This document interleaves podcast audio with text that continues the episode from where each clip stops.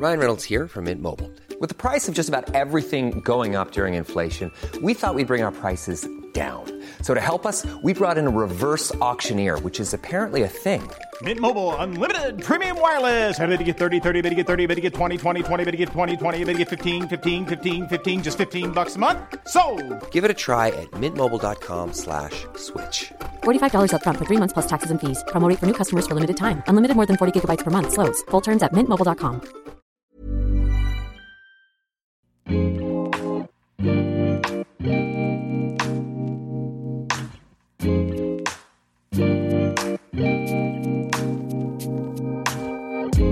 à tous, bienvenue sur le comptoir de la psychologie. On se retrouve pour la seconde partie sur le narcissisme, où on va parler un petit peu plus du normal, du pathologique, en tout cas de voir un petit peu comment ce continuum s'organise, parce qu'on a tous besoin du narcissisme, et en même temps, des fois, c'est un petit peu débordant, envahissant, ou alors des fois on en manque, ça dépend.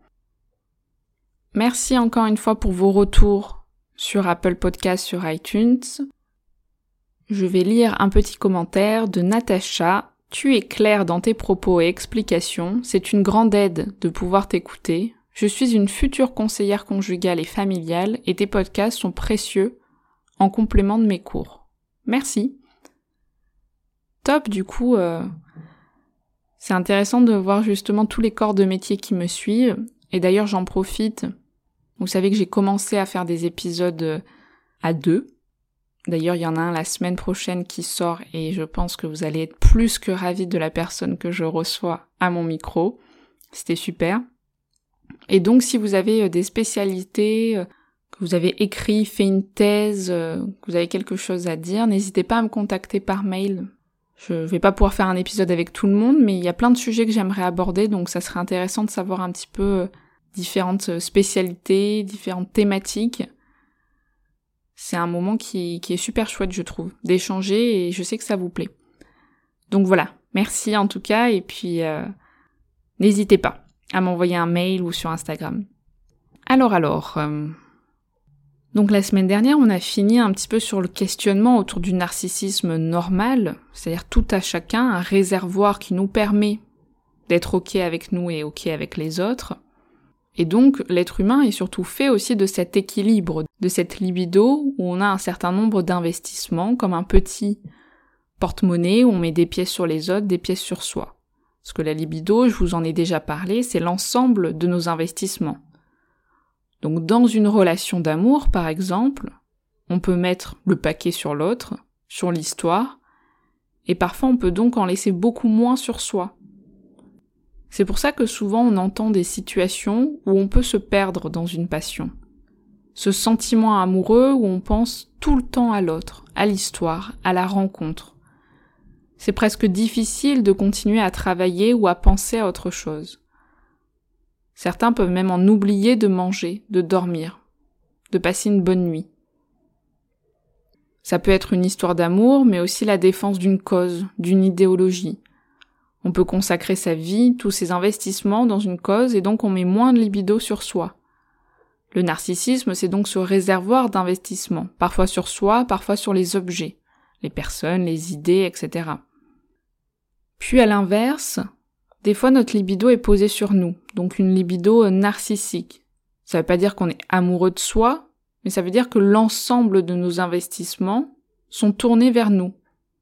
C'est plus difficile d'investir les autres. C'est une question d'équilibre, d'économie. On a nos pièces de libido, notre petite monnaie de libido, et on les place. Le lien avec l'extérieur doit s'alimenter, se nourrir, mais notre lien à nous également. Et ça, il faut pas l'oublier. La santé, c'est justement cet équilibre entre pouvoir investir les autres, mais garder de la monnaie pour soi. D'ailleurs, un exemple que je trouve très parlant, c'est la question de la maladie. Quand on tombe malade, quand on a quelque chose d'une pathologie ou d'un traumatisme physique, cet investissement il peut changer. C'est-à-dire que quand il y a cette maladie, que ce soit bénin, que ce soit un rhume, une gastro ou quelque chose de plus invalidant, chronique, on a tendance à retirer les investissements sur les autres, sur le monde extérieur, pour les réinvestir sur soi. C'est-à-dire que voilà, même quand on a une sale gastro ou un rhume, ou même qu'on a mal quelque part, c'est difficile d'être toujours euh, à fond dans son idée, à fond dans ses convictions, je sais pas, euh, politiques, dans ses combats euh, féministes, dans cette nouvelle relation d'amour. On peut pas être dans le dévouement dans ses relations, dans son travail, dans les réalités. On a besoin, quand on est malade, que ça revienne un peu sur nous. Donc on pense presque qu'à nous, qu'à notre difficulté. C'est difficile de vivre autre chose.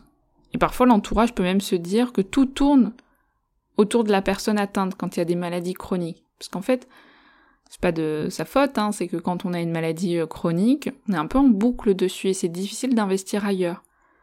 Mais c'est normal, hein, c'est aussi cette question d'équilibre narcissique.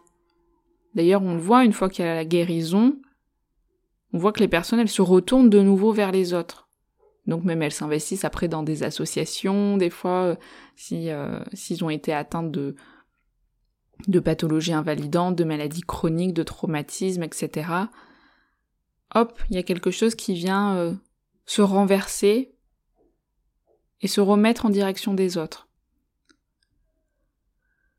Donc le narcissisme, on peut vraiment le voir partout. Il prend sa place à tous les endroits, que ce soit dans la réussite culinaire, à la joie de présenter un partenaire très beau, très intelligent, à sa très grosse maison ou au contraire toute petite, parce qu'on arrive à être très minimaliste, à son métier, à ses connaissances littéraires, ses gosses. On se peut se concentrer sur une forme de narcissisme ou plusieurs. D'ailleurs, parfois on fixe un peu sur quelque chose qui devient notre sauveur narcissique. Et ça, je, trouve que c'est assez intéressant, cette idée de sauveur narcissique, quelque chose qui vient, qui devient vraiment la, la réserve entière à notre narcissisme, comme un métier, donc un métier qu'on trouve très valorisant, qui en société est très reconnu, ou une relation, ou un corps euh, athlétique par exemple. D'ailleurs, le narcissisme est souvent déposé dans le corps, d'autant plus qu'on est dans une société où c'est très valorisé. On valorise les corps, ça renarcissise beaucoup, même un peu trop d'ailleurs, les compliments sur l'apparence. Ça blesse énormément si quelqu'un fait une remarque sur le corps. D'ailleurs, il y a des vêtements narcissiques qui valorisent notre narcissisme. Puis il y a des corps idéaux que notre narcissisme va chercher à tendre, à se nourrir. Que, bon, euh, avoir des grosses fesses, un ventre plat, des muscles en béton. On voit donc que le narcissisme, c'est pas qu'une question individuelle, mais c'est régi aussi par rapport aux normes les normes sociétales, culturelles. On a certains codes. Pensez le beau, l'intelligent, le valorisant. Donc il faut toujours voir comment ça évolue aussi, en fonction de l'époque dans laquelle on vit. C'est pour ça que pour parler des organisations narcissiques, des pathologies du narcissisme, c'est compliqué parce qu'encore une fois, c'est pris dans un certain nombre de codes qui sont en constante évolution. Mais on peut voir que dans certaines situations, le narcissisme prend une place beaucoup plus intense. C'est très défensif. Notamment, il y a des questions de survie, de survie psychique pour se défendre, puisque le risque est de se perdre. Le danger de l'anéantissement. Il va y avoir plusieurs défenses narcissiques. Le narcissisme, s'il fait défaut, il peut être très lié au vide d'ailleurs. Il y a énormément de formes, que ça aille de certaines angoisses de vide, des grandes dépressions, aux conduites à risque, ou au pervers qui fait ses propres lois, ça prend plusieurs formes. Donc déjà tout petit, comme je vous en ai parlé, il y a le narcissisme des parents qui entre en lien avec celui en devenir de l'enfant. C'est ce que je vous disais avec le, le Majesty the Baby. Cohut d'ailleurs, il parle de quelque chose de très intéressant, il parle du soi grandiose. C'est-à-dire que ce soi grandiose, en tant que bébé, il y a souvent ce sentiment de toute puissance, totalement idéalisé, du bébé incroyable par les parents, du bébé grandiose, beau, grand, fort, le bébé qui sera tout ce que le parent n'a jamais été, sera même ce que les autres ne nous ont jamais apporté. Donc il y a cet idéal qui est absolument normal, sauf que parfois, dans cet idéal, l'écart est tellement grand avec la réalité peut y avoir une non-rencontre avec un bébé euh, en tant que parent, ou même une rage narcissique. C'est-à-dire que des fois, voilà, l'idéal est tellement haut, il y a tellement d'attentes que la déception, elle est vite présente. Cet écart-là, il est présent chez tout le monde, chez chaque parent, si on garde cette euh, représentation de la parentalité. C'est-à-dire qu'on donne toujours un certain nombre d'idées, de représentations de ce que sera l'enfant à venir. Il y a besoin que ce soit éloigné, et c'est normal, parce que être éloigné, ça permet aussi une rencontre, ça permet d'être des êtres différenciés, que l'enfant soit distinct, devienne un sujet. Mais parfois c'est tellement éloigné, pour X raisons, pas parce que l'enfant est décevant, mais c'est qu'encore une fois il y avait des attentes, un mandat, qu'un enfant ne peut pas toujours tenir, il peut y avoir des difficultés dans la rencontre entre l'enfant imaginé et l'enfant réel. Puis les enfants en plus sont des êtres assez euh, narcissiques d'ailleurs. Quand ils jouent, c'est vraiment pour de vrai. S'ils pensent ça, ça va se produire. Il y a un peu une pensée euh, toute puissante. Et donc dans certaines problématiques, au niveau du narcissisme, il y aurait certains troubles. Par exemple, l'hypothèse serait que pour certaines personnes euh, psychotiques, il y aurait un retrait des investissements sur les autres, donc une libido qui serait uniquement tournée sur soi. D'une certaine façon, l'autre serait aussi en soi, sous une forme de délire plus de difficultés donc à être dans un aller-retour entre l'autre et soi, l'autre et la réalité, soi et la réalité, tout est sur soi. Enfermé un petit peu dans, dans une coquille du monde imaginaire. Et dans la mélancolie, aussi, on l'avait vu dans mon épisode sur le deuil ou la dépression, ça peut être relié aussi avec le narcissisme. C'est-à-dire que dans le deuil, il y a la perte d'un autre, d'une autre, mais dans la mélancolie, donc dans les grandes dépressions souvent très graves, il y a une perte de soi. C'est comme un deuil de soi, c'est une perte narcissique. Et ça c'est très compliqué puisqu'on ne peut pas attaquer ou investir sur l'autre, vu que ce qui se passe en soi est perdu. Donc on retrouve cette forme d'auto-attaque sur soi. On se persécute, on se dit qu'on n'est qu'une merde, qu'on peut rien faire, qu'on peut pas se lever, qu'on peut pas manger. Donc ça c'est vraiment des formes de mélancolie. On est dans un deuil d'une partie de soi, souvent très idéalisé. Puis parfois ce sont aussi des moments de vie où le narcissisme est attaqué. Il y a par exemple des blessures narcissiques ou des pertes narcissiques qui peuvent entraîner plusieurs difficultés. Des moments où on s'est senti humilié plusieurs fois, honteux même, vous pouvez aller voir mon épisode sur la honte, où on n'a pas été aimé, etc. D'ailleurs, il peut vraiment y avoir des moments de rage narcissique en réponse à ces sentiments de honte pour se redonner une intégrité. Donc quelque chose d'un peu mégalo, tout puissant. C'est-à-dire euh, j'ai besoin de personne, j'entreprends des énormes projets et surtout tout seul. Je fais tout par moi-même et j'investis rien sur les autres, j'en ai pas besoin. D'autant plus si c'est pris dans une volonté de vengeance, consciente ou non, hein, si on n'a pas été pris au sérieux, si on a été ridiculisé, pas considéré. Certains peuvent être souvent attaquants, méprisants. C'est un peu pénible, mais bon. Ça vient colmater une possible atteinte narcissique aussi. Ça vous donne un petit peu de, souffle si vous voyez euh, chez certaines personnes ces situations-là. C'est-à-dire qu'aussi l'attaque des fois de la surpuissance, et d'ailleurs on va le voir dans l'épisode de la perversion qui sortira euh, pas la semaine prochaine, mais dans, ouais, dans trois semaines, donc euh, le mois d'après, je suis en train de le préparer, où certaines personnes sont tellement dans l'attaque de la surpuissance, c'est aussi à la hauteur de leur fragilité narcissique. Il faut brasser pour exister. On peut passer par euh, certains moments, même en tant qu'individu. Hein. Ça veut pas dire qu'on est directement dans une organisation pathologique, mais souvent, des fois, on a besoin un petit peu de ce boom narcissique pour être là, pour exister. Ces booms narcissiques assez intenses. Il y a des fois, voilà, de l'exaltation au pouvoir, à la possession, une, grande satisfaction de soi, de tout ce qui est entrepris, c'est incroyable. Et Paul Denis disait même une recherche d'affirmation de supériorité pour cacher la propre vulnérabilité. Donc plus j'ai besoin de me sentir supérieur, plus c'est parce que je crains ma propre vulnérabilité, ma propre crainte à me sentir inférieur. D'ailleurs, on peut supposer que ce soit le cas chez certaines personnalités politiques, dans l'idée que l'individu est gorgé de narcissisme qui lui donne le sentiment d'incarner un groupe, une foule. D'ailleurs, chez les convaincus, ce leader prend la place d'une instance, d'un idéal. Ce n'est plus un individu, mais une illusion d'une représentation d'un groupe, d'une idée, où ils ne font plus qu'un ensemble. C'est-à-dire que la personnalité, je donne l'exemple politique, n'est plus un individu, c'est vraiment la représentation d'une foule, d'un groupe. Donc vous imaginez le boom narcissique que ça peut faire à cette personne-là, de, sentir qu'il représente une idée, un idéal, et en plus, donc envers les personnes qui l'écoutent, ou qui admirent, ou qui sont ok avec ses idées, parfois justement le manque des fois de limites et d'avoir l'impression que c'est la représentation de cet idéal. C'est plus une personne. Donc c'est vrai que en thérapie, on peut voir des mots, on peut rencontrer les personnes qui ont des organisations plus narcissiques dans des moments où justement ça s'effondre un peu. On les rencontre jamais, enfin en tout cas je pense très peu dans des booms narcissiques, mais des moments où ça vient un creux, où il y a une blessure.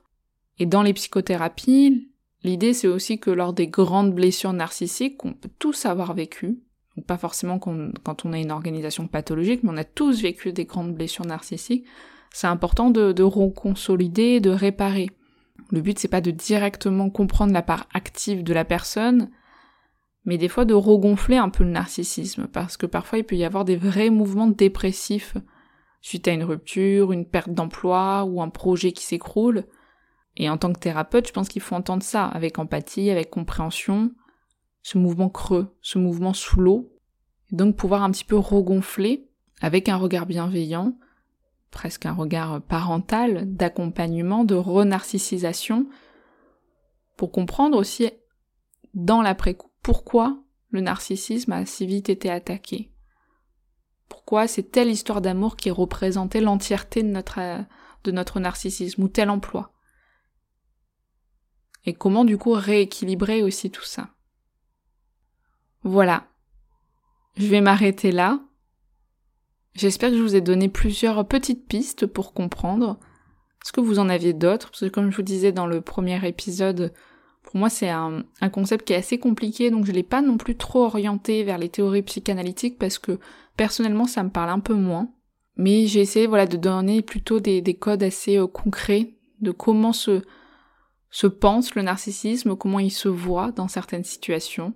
Donc euh, faites-moi des retours, dites-moi encore une fois si vous préférez quand les épisodes sont coupés en deux ou si vous préférez des épisodes, euh, un seul épisode mais beaucoup plus long. La semaine prochaine, comme je vous disais, je reçois une invitée très spéciale et que j'aime énormément. Pour le coup, que j'admire aussi énormément dans son travail. Et puis on se retrouve donc le mois d'après pour parler de la perversion, parce qu'au final je l'ai pas sorti cette semaine, mais je le prépare pour après euh, en parler. Je vous laisse euh, me laisser des petits avis justement iTunes, euh, Apple Podcast et me suivre sur Instagram, me soutenir si vous en avez envie sur Patreon, ça me ferait grandement plaisir. Et puis on se retrouve très vite pour de nouvelles aventures et de nouveaux thèmes. À très bientôt. Salut.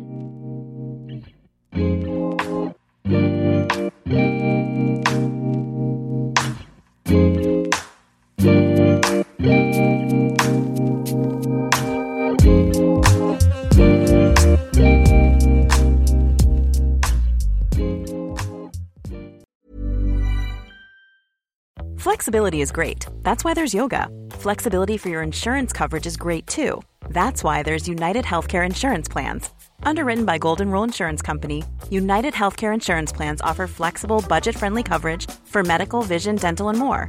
One of these plans may be right for you if you're, say, between jobs, coming off your parents' plan, turning a side hustle into a full hustle, or even missed open enrollment.